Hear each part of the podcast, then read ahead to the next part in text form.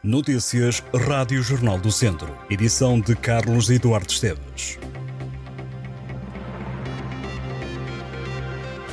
A época dos Santos Populares está a chegar ao fim e está a chegar o São Pedro para animar a festa depois de Santo António e de São João. O São Pedro é celebrado em três conselhos do Distrito de Viseu, três conselhos em que esta quinta-feira é feriado municipal.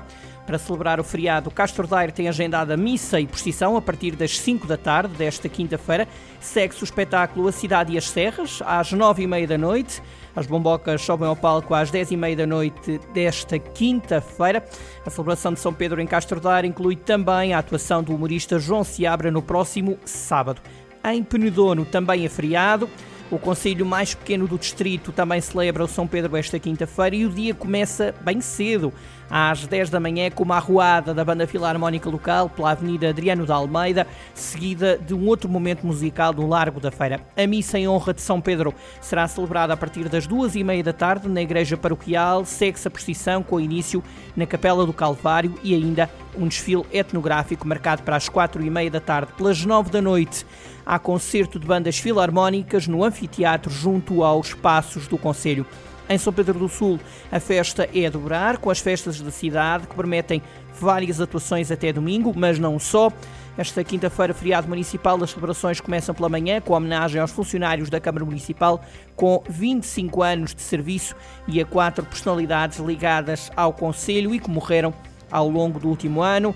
São elas a professora Alda Bandeira Pinho, o sociólogo João Ferreira da Almeida, o livreiro José Pinho e o antigo presidente da Assembleia Municipal e antigo secretário de Estado Vítor Barros. Mais à noite, os Alafum sobem ao palco.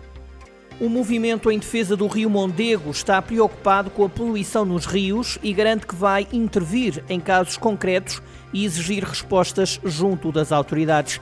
A plataforma reuniu-se em elas, nas Caldas da Felgueira, onde os elementos aprovaram um novo plano de ação.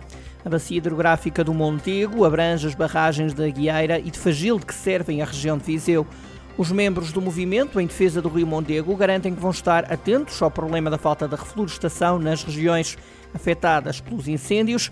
O movimento vai avançar com a realização de um debate a ter lugar em setembro ou em outubro sobre a bacia do Mondego e as estratégias para fazer face às alterações climáticas e à seca. No desporto, o jogador Telmo Arcanjo, que saiu do Tondela rumo ao Vitória Sport Clube, foi eleito o melhor jogador jovem da segunda Liga. O agora atleta da equipa vimaranense foi a escolha dos treinadores e capitães de equipa dos clubes da segunda Liga. Em nota oficial, a Liga escreve que foi uma época de crescimento para Telmo Arcanjo e refere que o médio foi influente na equipa comandada por Tosé Marreco e titular em todos os 29 jogos que cumpriu. Os últimos dias têm sido marcados pela revelação do 11 do ano da Segunda Liga nesta edição 22-23.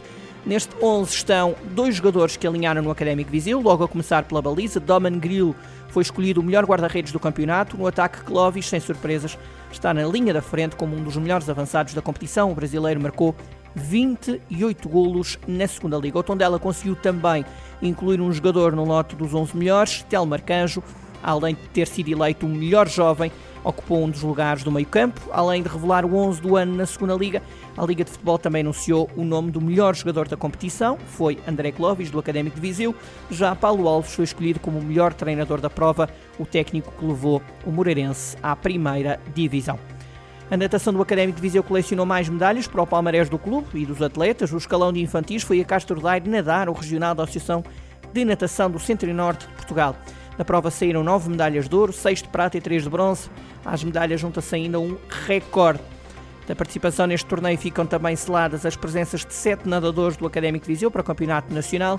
O academista Tomás Souza foi o nadador que mais destacou na comitiva viziense, conquistou seis títulos. No total estiveram em Castro Daire 14 clubes e 162 atletas.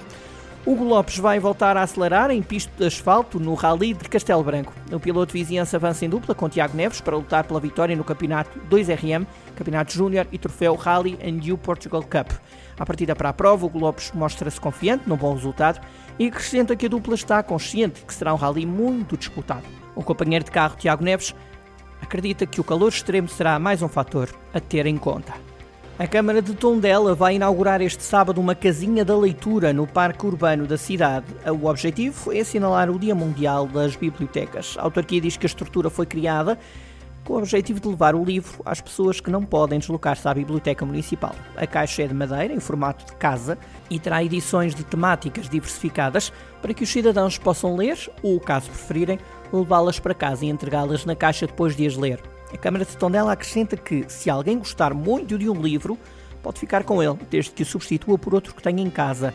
O projeto Leve, Leia e Devolva quer incentivar o gosto pelo livro e pela leitura junto das crianças, dos jovens, dos adultos e da população sénior.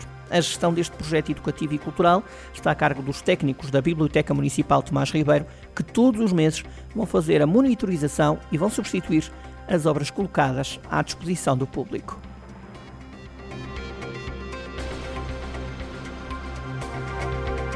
Estas e outras notícias em jornaldocentro.pt.